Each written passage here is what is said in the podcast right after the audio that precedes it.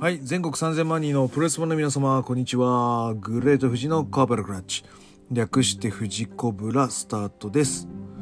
えっ、と、最近のですね、ゲーム、えープレステ4を回してるんですけど、まあ主にですね、息子がスイッチをちょっと独占してるので、私が今ゲームできるのは、その、まあ昔のゲームじゃなくて最新のものでいくと PS4 になります。で、この今 PS4 でやってるのが、あの、神宮寺三郎の、あの、プリズム・オブ・アイっていうやつをやってます。あの、携帯でやってたシリーズがありまして、まあもともと神宮寺三郎ってファミコンだよね。新宿中央公園殺人事件っていうのからスタートして、もう何、20年ぐらいやってるわけですよ。二十何年かもやってるわけで。で、あのーハードボイルド探偵ものになってるんですね。で、それが、携帯でやってたやつの寄せ集めみたいなやつの、はい、やつなんで、こう、一個のゲームで十何本ぐらい楽しめるっていうのがあったんで、はい、えーやってみました。で、ちょっとね、あの、データイーストだっけ？から何社か変わっての、まあ、やつで、まあ、シナリオも変わってんだと思うんだけど、うん。あの、ちょっとだけ、こう違和感を持ちながらも、まあまあまだテイストを残してるなっていう、あの、神宮寺三郎の、あの、物語を今追っかけているんですけど、その後のなんか、最新作みたいなのはかなり不評だったので、やる予定はないんですけど、まあもともとミステリーアドベンチャー好き、ミステリーもののアドベンチャーゲームが好きで、やっぱり最初はみんな同じかな、ポートピア連続殺人事件から入りまして、あの迷路をね、うおもう、どこまで行っても解けないよとか言いながらとか、あとはこう、あの、ノートにマップを書いて、あの、ここで行ったからこうでこうでみたいな書いてやった記憶を思い出しますね。はい。オホーツク、にキューもやったけど、あ、ちょっとストーリー忘れちゃったんだよな。な、な、なんだろう。なまたやりたいねって思ってます。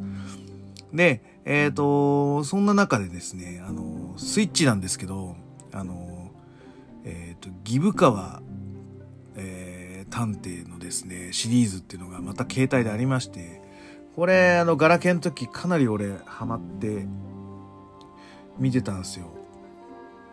やってたんですよ。で、あのーまあ、まだあるのかもしれないんだけど、あのーど、どこかなみたいな感じでやってたら、あのーまたスイッチでリバイバルするらしいので、いや、これは買うべえと思って、はい。で、今週また、あの、嫁が実家に帰るんで、あの、ちょっと息子ちゃんには申し訳ないんですけど、ちょっと2、3日、スイッチを借りて、あの、そこをやり込みたいな、なんて思ってます。あともう一個ね、あの、その、オホーツクに急みたいな感じの、あの、旅行きながら殺人事件が起こるシリーズ、あの、あるんだよ。なんか旅、旅ミステリーみたいなやつ。はい。あれもね、ちょっとやりたいんですよ。はい。なので、ちょっとすごい、あの、ミステリーものに今は、ミステリーゲームものに今はハマってる感じですね。はい。はい。なので、ちょっと今週いっぱいは。そんな感じで、はい。見てみたいと思います。そう、探偵ギブ川良介事件探シリーズってやつなんですけど、はい、僕これかなり面白くて、えー、携帯買ってましたね、はい。そんな感じで行ってまいりましょう。はい、えー、この番組は健康プロレス所属、グレート富士がプロレスやってる体の斜めからの視点で見てしまうし、プロレスの試合の感想や、なぜ、何？と湧き起こってしまう疑問の数々に対して妄想の仮説を立てたり、妄想の検証を勝手に探し出してしまう困ったポッドキャストです。はい、そんな今日のコーナーは、えー、もう行っちゃいますよって話ですね。はい。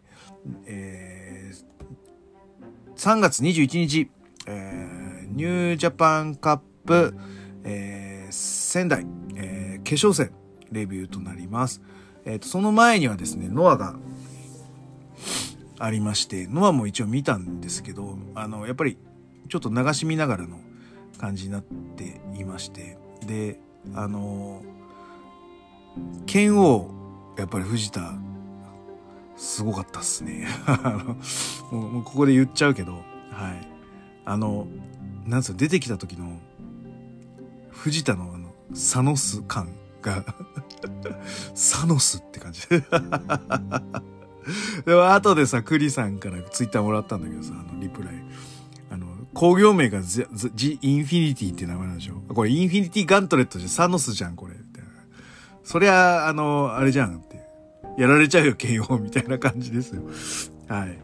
あのー、で、KO 史上最大のピンチって言うからさ、てっきりそのピンチ乗り越えるもんだと思ったら、そのピンチのまま終わっちまったよ、みたいな感じになるか、エンドゲームな工業名がついた時は、もしかしたら、もし、あとは、埼玉スーパーアリーナで剣王が取り戻すストーリーっていうのももしかしたらあるかもしれないですね。はい。となると、まあ、インフィニティって工業名がついてたのも、まあ、ありかも。なーって思ったりしました。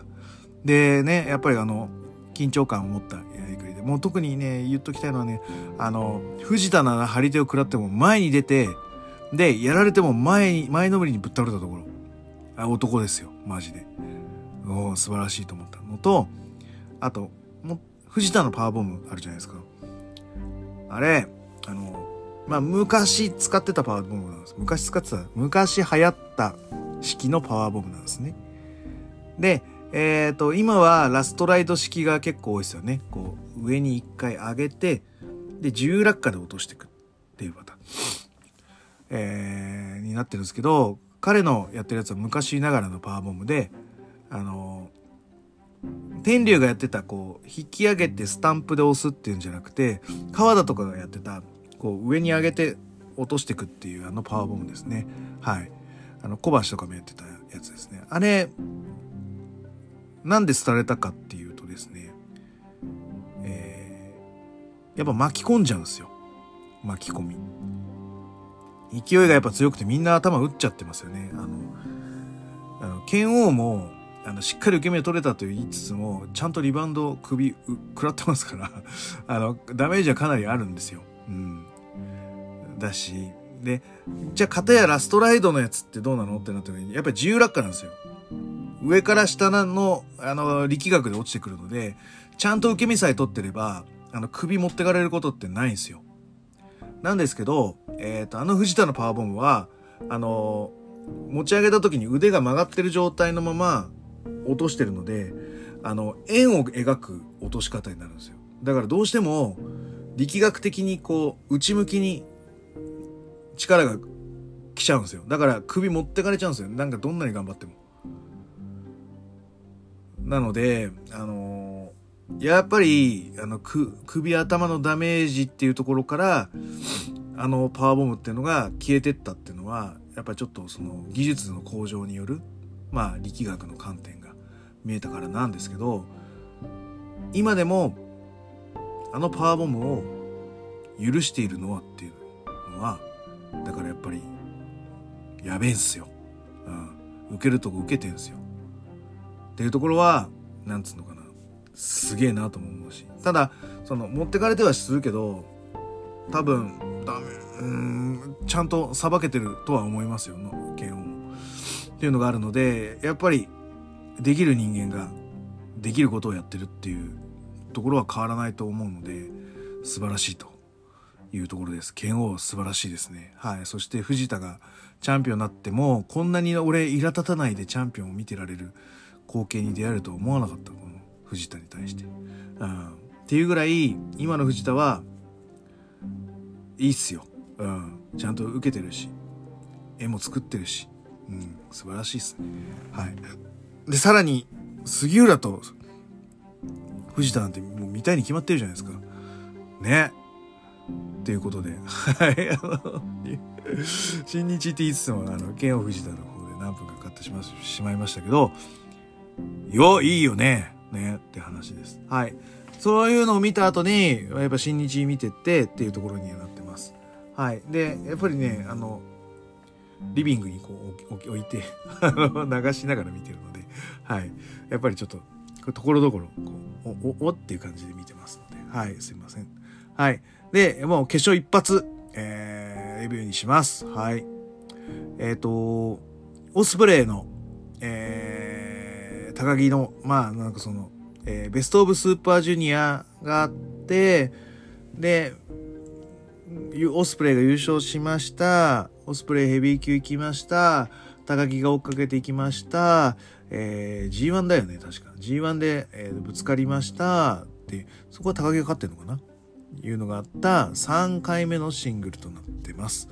はい。えー、じゃあどうだという形になったら、やっぱそのベストオブスーパージュニアの決勝戦を思わせるような、こう、初っ端からの切り返しの応酬が、バカバカ続きます。で、えっ、ー、と、お互い、キレがものすごいです。で、えっ、ー、と、ただ、えー、鼻を使うと、えー、オスプレイが動けなくなるというターンがやっぱり発生します。えー、なんかラフがくどいな、高木、いつもより。負けフラグとかって一瞬思ったりはしました。はい。で、えっ、ー、と、場外で、えー、高木がいぶしの肩を持って、待っとれよっていう感じをして上がっていくのを見て、あ、今度は逆に高木勝つのかもとか思ったりはしました。で、えー、ポップアップはそのパワーボムで切り返してって STF に出してきますね。はい。うん。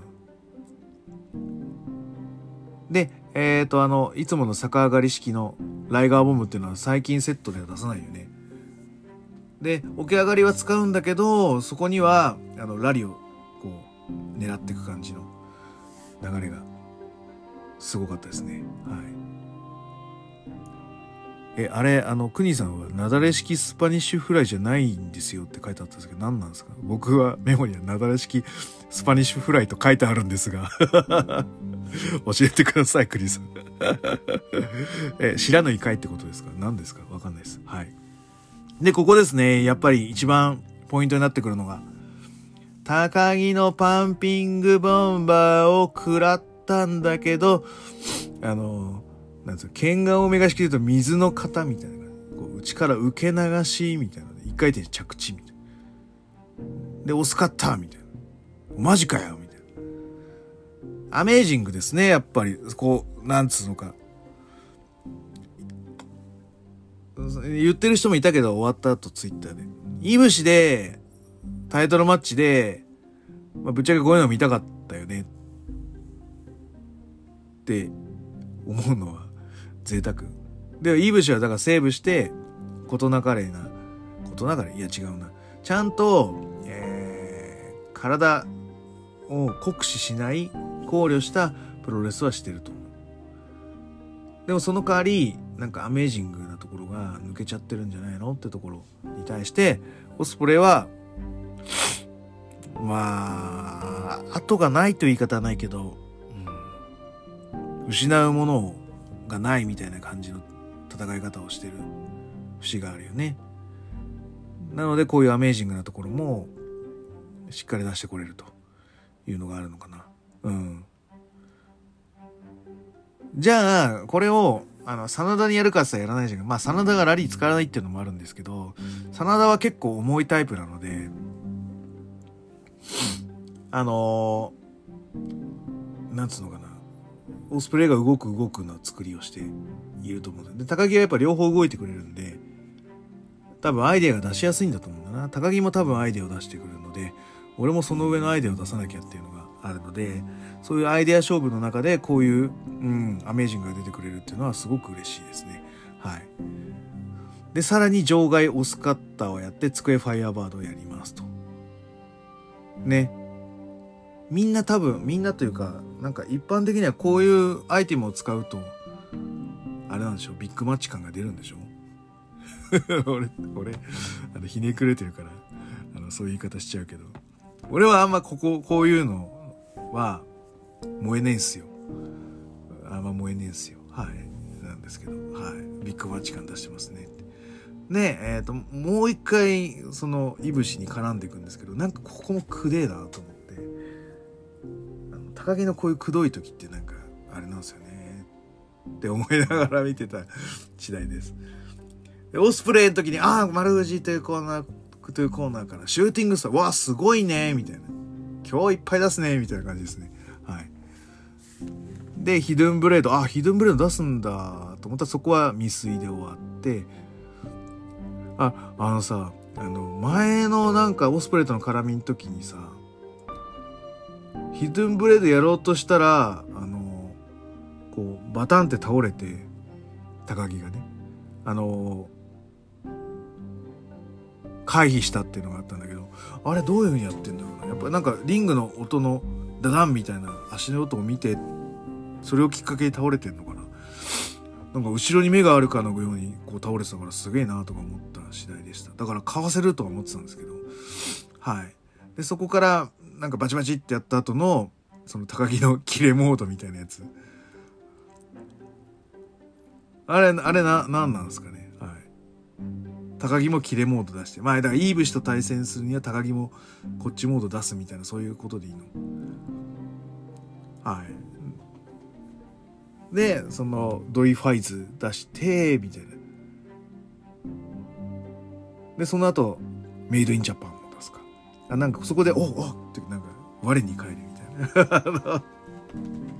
小芝居が面白いですね。はい。よかったです。はい。あ、でも、高木の掟破りのリバースフランケンはかなり燃えましたね。うわ、やるねみたいな感じ。で、やっぱり、ラリアットをスパニッシュフライで返されて、の、エルボーみたいな。エルボーみたいな。ローリングエルボーみたいな。で、ヒドブレードや、やっと出たって言ってストーンブレイカー。だから、隠し技フィニッシュみたいな感じになってるのかな、ヒドンブレードは。はい。という感じで、えー、オスプレイが、えー、見事、ニュージャパンカップ2021優勝ということになりました。はい。えー、で、イブシに挑戦なんだね。4.4両国。で、えっ、ー、と、その後に B をボスカッターで倒すみたいなことをやるんですけど、あのー、その日は、えー、スターダムが興行あるんですよね。で、えっ、ー、と、被ってるので、出れませんよっていうお話だからでいいんですかね。か、やっぱり、やっぱり二つ行ったり来たりはちょっとしんどいので、あの、あれですよねっていう作りでいいのか。やっぱりその、専念してもらおうよと、上司の方で。に人員も揃ったし、みたいな感じかな。だって5時からだもんね、横浜武道館。ああ、これは無理だな。かぶれないね。かたや新日本プロレスは何時からスタート？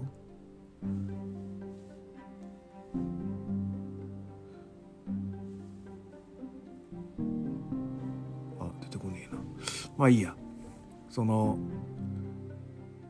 4.4両国はねこれも5時から開始だから。まあそれは間に合いませんよな。はい。なので最初俺なんかあのあれすんのかなと思って。よく WCW とかでやってた、あの、ディーバーが相手の方についちゃうんだけど最後裏切っちゃうパターン。あの、マッチョマンとエリザベスもなんかそんなことやってたような気がするんだよな。で、エリザベスと仲違いして、違う人の方のセコンドについてやるんだけど最後マッチョマンに寝返るとか。あとなんだっけな。えーと、フレア・スティングのやつでもなんか芸能人みたいな人があのフレアになんかちょっかい出されていうのを、まあ、スティングが助けてみたいな。でスティングのあいつ嫌いだみたいなことをあのその変なスターの芸能人みたいに言ってスティングのセコンドにつくんだけどあの 最後スティングの邪魔してフレアが勝つみたいな。なんかああそういうのしたいのかなとか思ってたんですけど、この4.4に関してはなさそうっすね。ねじゃないとおかしいもんっていう感じなんで、まあ多分そこはないんだろうな。か、なんか、なんかなんかのなんかがなんかがあるかもしんないね。うん。そういうウルトラシー的なやつ。うん。っていう感じかな。はい。で、えー、4.4両国が楽しみでございますよということで、で、ね、オスプレイが勝つって予想してたんだけどな岡田にしてたんですよ、僕。だから、岡田が高木に変わっただけって感じなんで、あの、まあ、結果、間違えたのは一個だけっていう ことにしといていいですかね。いや、でもトーナメント、結構間違えてますよ、僕。あの、予想書いたやつ。のがあるので、まあ予想外の裏切りがあったということで、総括すると、あのー、楽しめましたねっていうことで、はい、終わりたいと思います。はい。なので、えー、ニュージャパンカップ、あの、しっかり楽しめましたと、はい、思います。はい。じゃあ、今日はこんな感じで終わりましょう。グレート富士のコブラクラッチでは質問感想をお待ちしております。グレート富士の質問僕や TwitterDM などどしどし送ってくださいね。また、ハッシュタグ富士コブラで感想言っていただけますとすごく嬉しいです。また気に入っていただけましたら、サブスクリプションの登録、または定期購読のボタンを押してくださいね。ということで、はい。4日、オスプレイ、そして B が抜けて、誰かエンパイア入りますか？陽が復帰しますね。あとは、あの、いろいろとね、ビザの関係が動いてくれると嬉しいなと思っております。はい、えー、じゃあそれでは全国さプロレス、全国3000万人のプロレスファンの皆様、ごきげんよう、さようなら。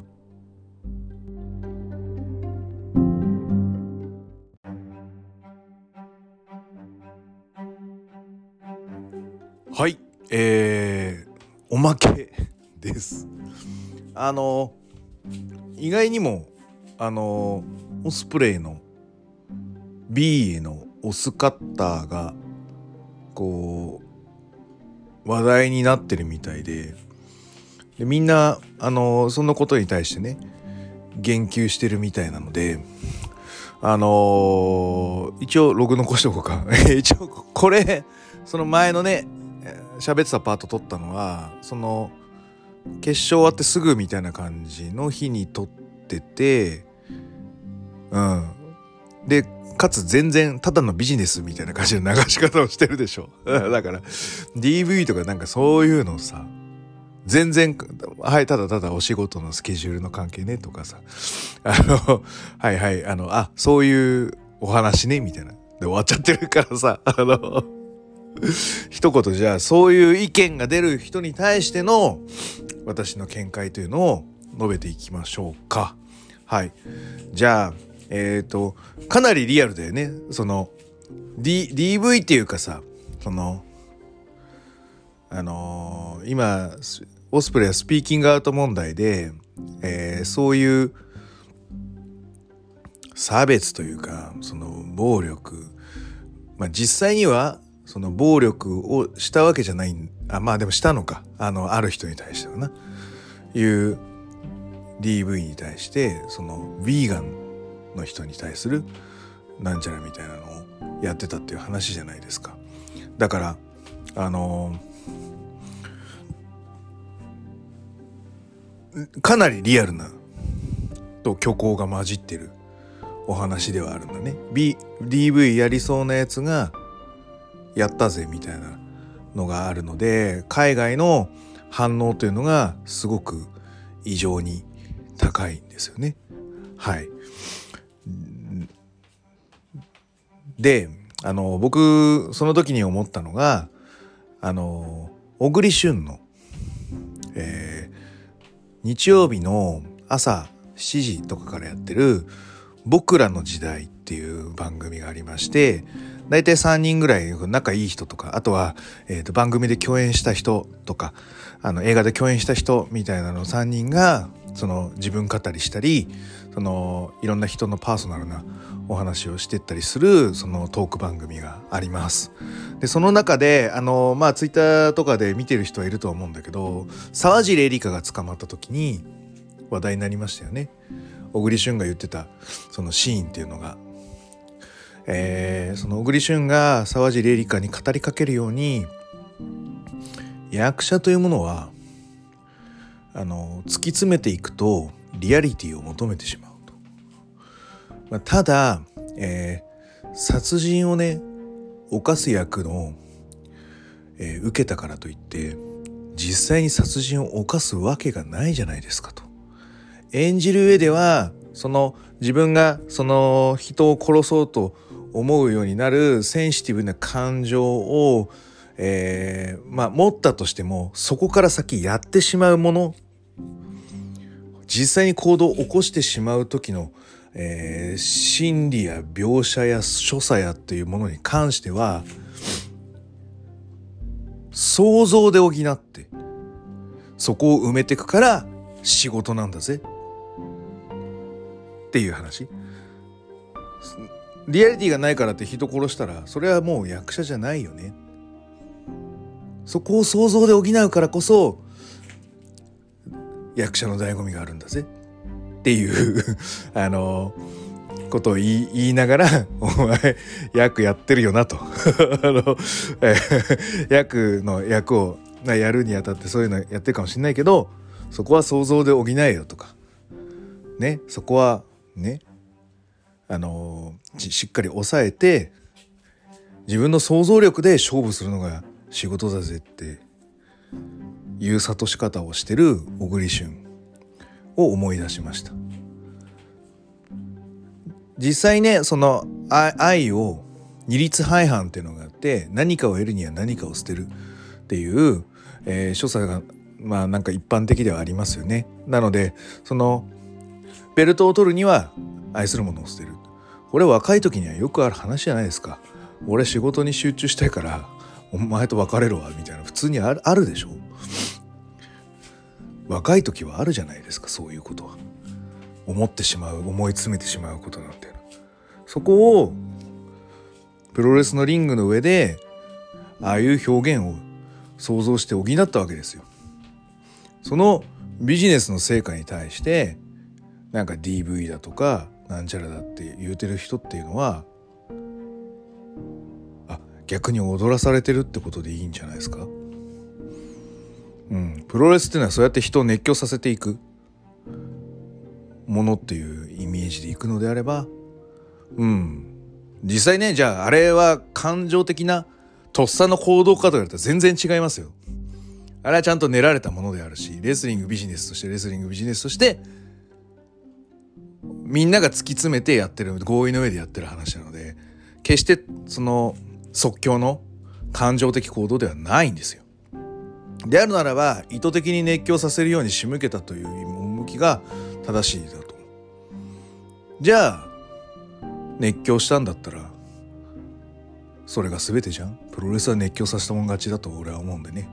うん、っていうのとあのなのでオスプレイとしてはそれで俺はいいと思ってるんですよ。ただその俺が心配なのはマーティースカルです。あの今 X が出ますよみたいになっててその外国人ビザの問題があるのでまあヘナーレとかそこら辺が順当だろうと言われてるんですけどあのクリス・ヒーローっていう説もあってあれそれはそれで面白いよね。あの今回のねニュージャパンカップであのコート・ブ・ローリング・エルボー使ラスニーで使ってた。ヒドンブレード隠してそれラスニーに使ってたのはそのクリス・ヒーローのへのメッセージ。リスペクトメッセージ。呼びユナイテッド・エンパイアに呼び入れるメッセージ。だとするとなんか合点がいくね？みたいな話になるのでクリス・ヒーロー説っていうのはなかなかありかなと。その中でまあもう一つの説がマーティー・スカルなんですけど彼はもっと危ういじゃないですか。その未成年とあの、やっちまったよみたいな。そのなんて言うんでしょう。まあいろんなねあの、理由があるわけで情状酌量の余地があるって考える人も、まあ、いるみたいだけど結構アメリカはそれが許されない。ものだと思う。まあ DV も結構重いとは思うんですけど多分その未成年とみたいなのが最も重いと思いますアメリカの国民性でいくと。で俺あの海外ドラマであの刑事もののドラマを見るのが結構好きだったんですよ。あの D ライフってもう終わっちゃいましたけどディズニーがやってた無料の BS チャンネルがありましてでそこでいろんなのを海外ドラマを無料で見させてもらってたので結構見てたんですね。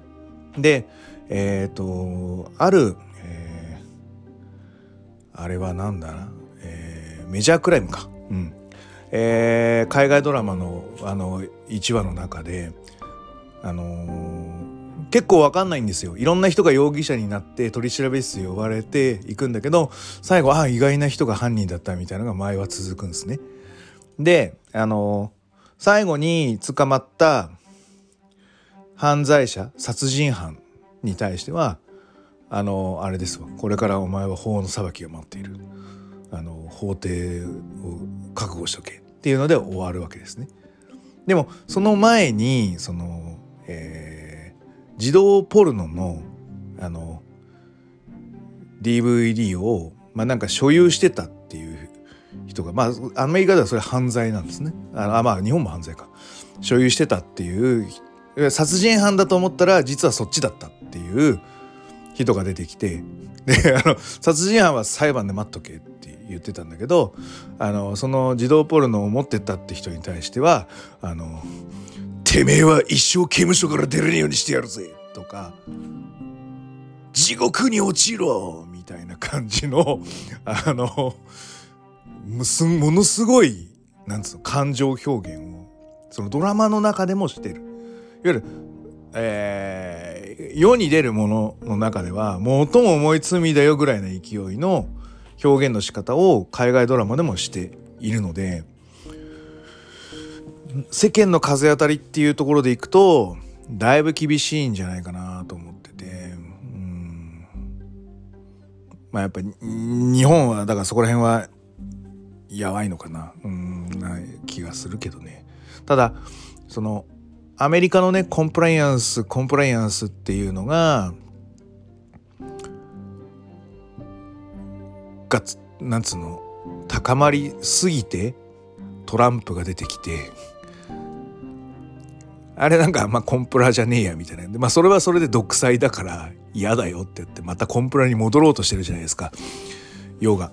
アメリカのヨガね。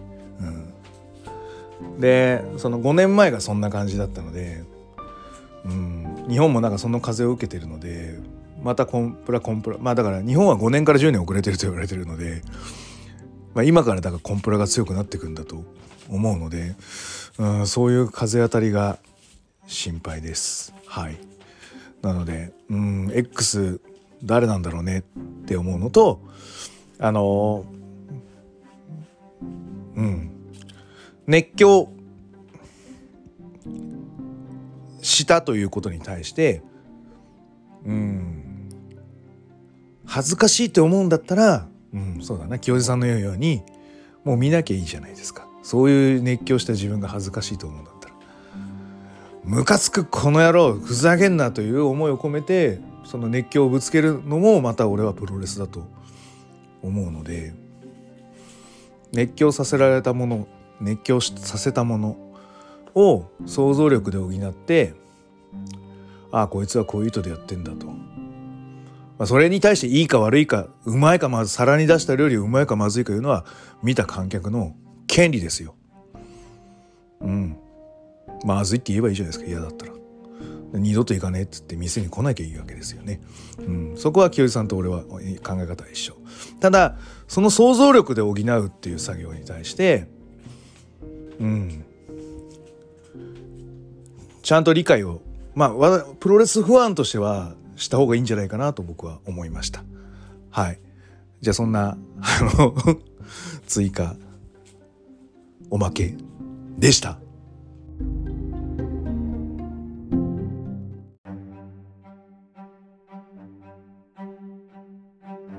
あすいません。もう一個おまけいいっすか？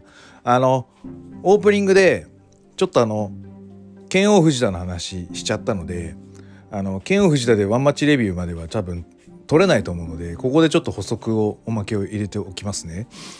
あのグランドが特に藤田の制圧になってたと思うんですよ。そのあの中盤動いてからのやつはもう多分喋ってたと思うんですけど序盤かなり、えーと、剣王はコントロールされてたなという印象です。でえっ、ー、とやっぱ剣王は日建出身でその後だから道のくノアに入ってきてそのちゃレスリングの部分というのはプロレスレスリングとして習ってるものだと思うんですね。で、えーと、藤田がやってたのはレスリングベースからの MMA の方に行ってる形になるのであの図らずともキャッチャーズキャッチキャンだとかそこら辺の方のあのレスリングも、まあ、いわゆる仕留めるレスリング系のやつも経験してるわけですね。であれあの四つん這いのポジションになってガードをしようとしてる、えー、剣王というのは良かったんですよ。なんですけどえっ、ー、とですねあの普通の四つん這いだと僕はあのキャッチャーキャッチカーのセミナーやった時にはあれはダメだよって教わってます。はい、なぜならばあのかかとがガラ空きだからです。あの矢野啓太さんはあのおしゃれな感じで言ってるんですけどあの誰が言ってんだっけ？ご誰が言ってんだっけ？ネグロナバールさんが言ってた言ってたよみたいな。あのビッグマンスモールマン、えー、セイムアンクルっていう。大きい人も小さい人も体重差はあったりとか苦しいかもしれないけど足首の形は同じだから足首決めたり足首痛めたら勝ちじゃねっていうそういうだアンクル大事だよってことを言ってるんですけどいわゆるあの四つん這いのポジションだとかかとがら空きなんですね。であそこにいわゆるストンピングバチンと打ったらあのアキレス腱が潰れたりとかそのかかとが骨折したりしてもうそれでそれで歩けなくなります。なのであので藤田はあのああいうことになるとあその足ががら空きなので早速足行ってたと思うんですよ。で最初はサイドライドっていう形で左足を相手の左のあの股の辺りにぶち込んで左足をロックするあそこから足を絞り上げれば、まあ、いわゆるカーフキラーに行けたりとか。えっ、ー、とそこからゴロンとひっくり返すとバナナスプレッドみたいな感じ。あとは、えーと、KV2 ロックの体勢になる感じになります。なのであのサイドライドを取ったってことは結構もう足は抑えたぜっていうことになるんですね。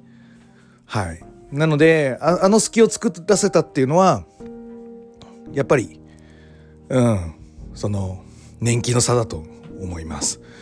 じゃあどうすればよかったかっていうとあの四つん這いの状態でかかととお尻をある程度つけたような状態で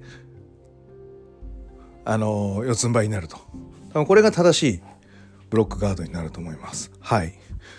なので、えー、足狙ってきそうだなと思ったらお尻をこうグッと落としていくと。いうところができるとああこいつはディフェンスしてるなっていうこうマット騒ぎの所作というかあのおおって関心をすることになるでしょうと。いうところであります。